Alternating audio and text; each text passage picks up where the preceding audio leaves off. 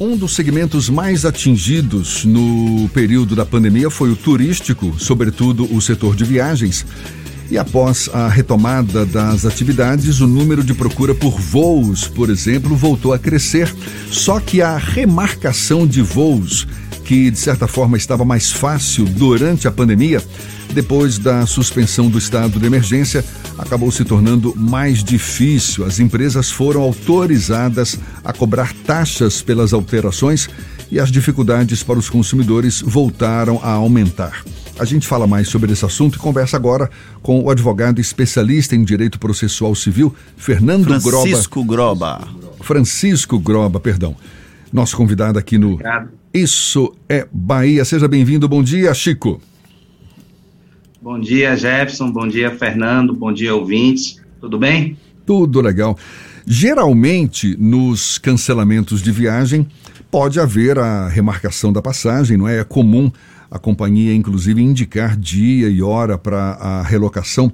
Agora, se a pessoa, por exemplo, que tinha lá sua viagem agendada, não puder ir na segunda data sugerida, Quais os direitos dela num caso como esse?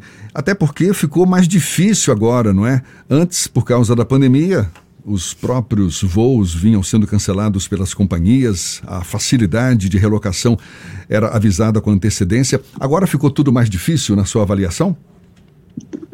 Fernando, o Jefferson, ficou realmente, mas a gente tem que verificar quem deu causa à, à remarcação, se foi o consumidor, se foi a companhia aérea.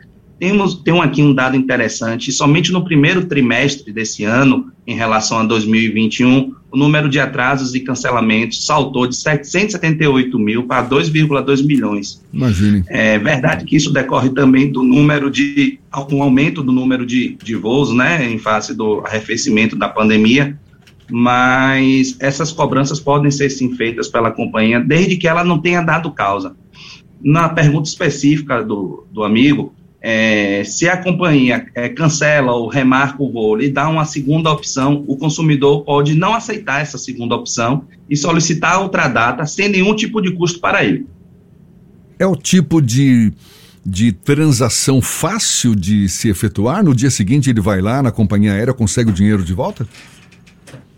Olha, fácil, fácil não é não. É, se a companhia remarcou, cancelou o voo dele, é, e ele tem interesse ainda em viajar, ele pode solicitar à companhia que ela ofereça até três opções de voos com datas diferentes, horários diferentes, para que ele escolha sem nenhum tipo de custo.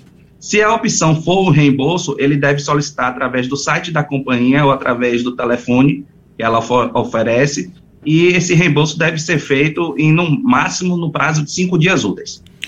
Quando a, o voo é cancelado já com a pessoa no aeroporto, por exemplo, eu fiz uma viagem de trabalho para São Paulo e tenho que retornar para a Bahia de qualquer jeito e o voo foi cancelado pela companhia aérea por diversas razões. Durante a pandemia, aconteceu de voos terem sido cancelados por conta da contaminação da, tribura, da tripulação, o que impedia que o voo levantasse.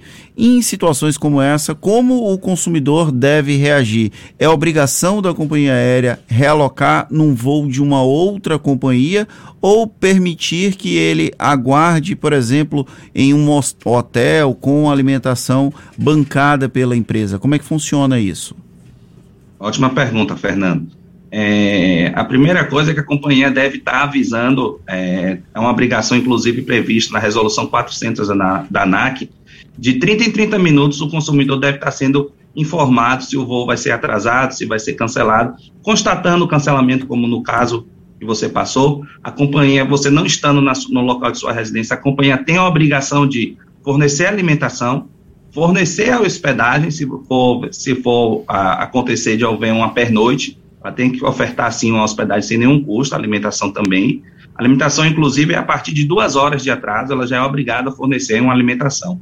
E também o transporte, vamos dar um exemplo. Você estava em São Paulo, então ela é obrigada a lhe dar alimentação, a hospedagem, o transporte para essa hospedagem, bem como lhe realocar em outro voo, não só dela. A obrigação, inclusive, ela tem que realocar, se for assim o seu desejo, até mesmo em voos de outra companhia e até algo que não é muito usual, lhe oferecer outros meios de transporte, por exemplo, ônibus, é, no caso, se houvesse trem, metrô, é, essa é uma obrigação que é prevista, inclusive, na resolução, como eu falei, 400 da ANAC, sim. Essa resolução ela cria uma série de obrigações para as empresas aéreas, mas você tem acesso a consumidores que eventualmente não tiveram acesso a esses direitos e que aí tiveram que questionar na justiça para ter acesso aos benefícios que são garantidos pela própria legislação, Francisco?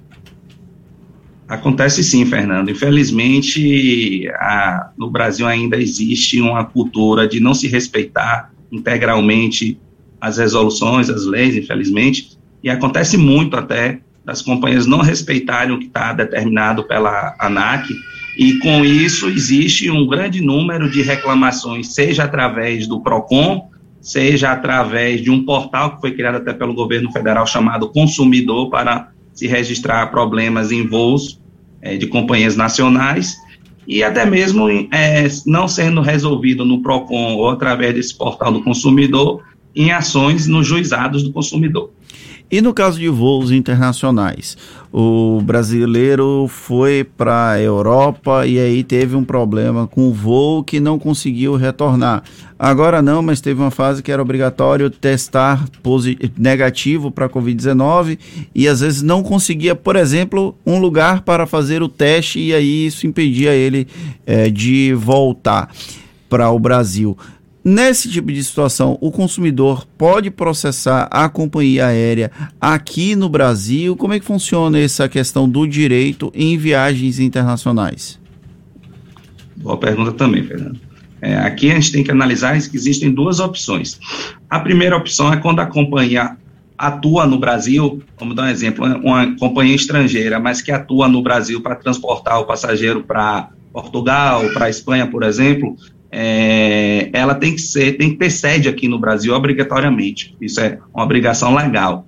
Então, esse tipo de companhia tendo sede no Brasil, você consegue sim processá-la aqui no Brasil sem nenhum tipo de problema. Agora, o que ocorre, que pode gerar um problema, é, sem uma solução a priori aparente, é aqueles casos de companhias aéreas que você, tá, vai para a Espanha e pega uma companhia local para ir para Portugal. É um voo entre Espanha e Portugal, Portugal e Espanha, por exemplo. E essa companhia não opera no Brasil. Então, ela não tem sede no Brasil. Para você processar essa companhia é um pouco mais complicado, não poderia ser no juizado. E mesmo em território nacional, você estava citando o caso, por exemplo, de companhias que têm que é, avisar previamente né, sobre qualquer mudança de horário de voos, por exemplo, o, o, o cliente ele precisa comprovar, por exemplo, que não foi avisado é, dessa antecipação do voo ou do, do, do atraso do voo. É, ele deve reunir provas nesse sentido? Como é que se dá esse processo, Francisco? Boa pergunta também, James. É, é sempre recomendável que o consumidor reúna provas do que está acontecendo, seja através de fotos, seja através de cópia dos bilhetes, mas é, na relação de consumo existe uma leizinha que fala sobre a inversão do ônus da prova. Então, como o consumidor é hipossuficiente em relação a essas grandes companhias, é, o juiz inverte o ônus da prova e a companhia aérea passa a ter que provar que avisou ao consumidor e não o contrário, o consumidor provar que não foi avisado. E qual o papel das agências de viagem nesse processo, Francisco? Porque muitas vezes a relação do, do cliente é com a agência, não é com a companhia aérea, não é verdade?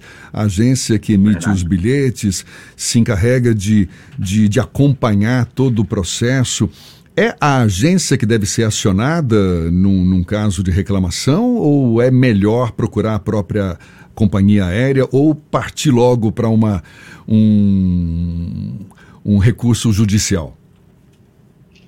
Olha, é, a nossa recomendação em casos de se a, a, a viagem foi agendada, foi comprada, foi negociada através de um, uma agência de viagens, é que sempre procure sua agência de viagens. Inclusive, eu posso dar um relato. É, eu tive um problema numa viagem minha é, onde perdi um voo de conexão lá em, em Roma através de, da, da, agência de viagens e liguei para a agência e a agência resolveu tudo. Então, a agência, por ser uma intermediadora, ela tem acesso tanto à companhia aérea, é, a, aos hotéis, enfim. Então, a nossa recomendação é que se foi a, uma, uma viagem agendada comprada através da, da, de uma agência de viagens, que se procure primeiro a agência de viagens, antes até mesmo de se procurar a companhia aérea e qualquer outro tipo de, de ajuda. Tá certo. De preferência até com um contato ali no bolso, não é? Para qualquer eventualidade, porque fora do Brasil, já que você citou o exemplo aí de uma viagem internacional, a situação tende a ser bem mais complicada, não é? Muitas vezes está lá no, no, ambiente, não fala a língua do local, vou reclamar para quem? Tomara que tenha um, um Wi-Fi por perto para você mandar uma mensagem, me ajude, me socorra, porque eu estou aqui numa enrascada. Francisco, muito obrigado. Advogado especialista em Direito Processual Civil, Francisco Groba, conversando aqui conosco. Seja sempre bem-vindo. Bom dia e até uma próxima para você. Obrigado, Jefferson. Obrigado, Fernando. Agora Bom dia são... a todos. Bom dia. Agora são 7h42 na Tarde FM.